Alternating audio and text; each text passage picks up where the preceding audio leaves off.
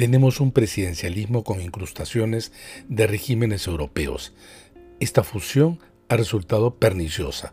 En los sistemas parlamentarios, el diseño se basa en partidos en donde los ministros son parlamentarios.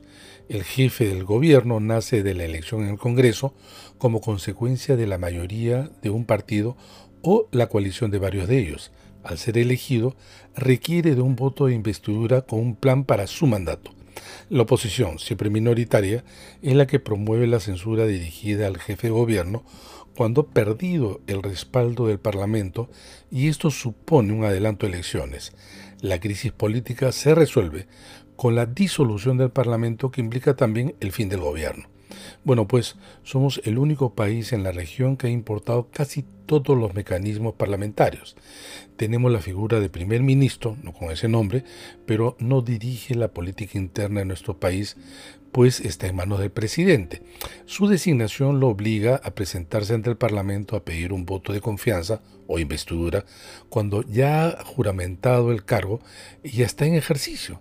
A esto se le agrega la figura del voto de confianza acotada a una política sectorial y no únicamente a dar confianza al gobierno.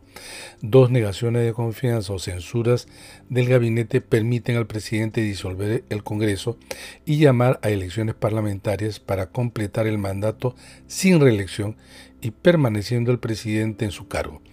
Al importar estas figuras un modelo base de presidencialismo, se deforman en su naturaleza de origen. ¿Cuál ha sido su dinámica en el diseño peruano? En los mandatos de Toledo, García y Humala, con bancadas parlamentarias mayoritarias o significativas, apenas un ministro censurado y controles parlamentarios moderados. Todo cambió el 2016 cuando el gobierno de Pedro Pablo Kuczynski apenas consiguió 18 congresistas de 130. El Fujimorismo sacó de la gaveta la figura de la vacancia presidencial, distorsionándola y dando inicio a la ruptura de un tácito acuerdo de compromiso con las instituciones democráticas. Esa figura fue pensada para situaciones de impedimento físico, psíquico, en las que el mandatario no puede seguir desempeñando el cargo. Desde entonces se ha desnaturalizado usándose como una suerte de juicio político. En los últimos cinco años se ha usado en siete ocasiones. Se multiplicaron las interpelaciones y censuras, así como se usó por primera vez el mecanismo constitucional de la disolución del Congreso.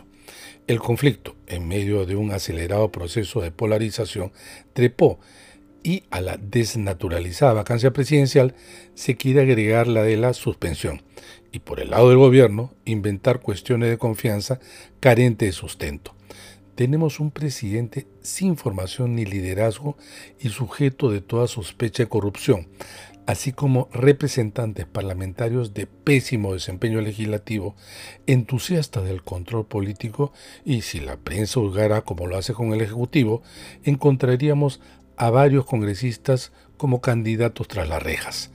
Pero a la falta de compromiso con la democracia y con un nefasto diseño institucional se agregan ahora modificaciones inconstitucionales, prácticas torcidas de las normas que nos están dejando desafortunados antecedentes que nos pasarán factura en el futuro cercano.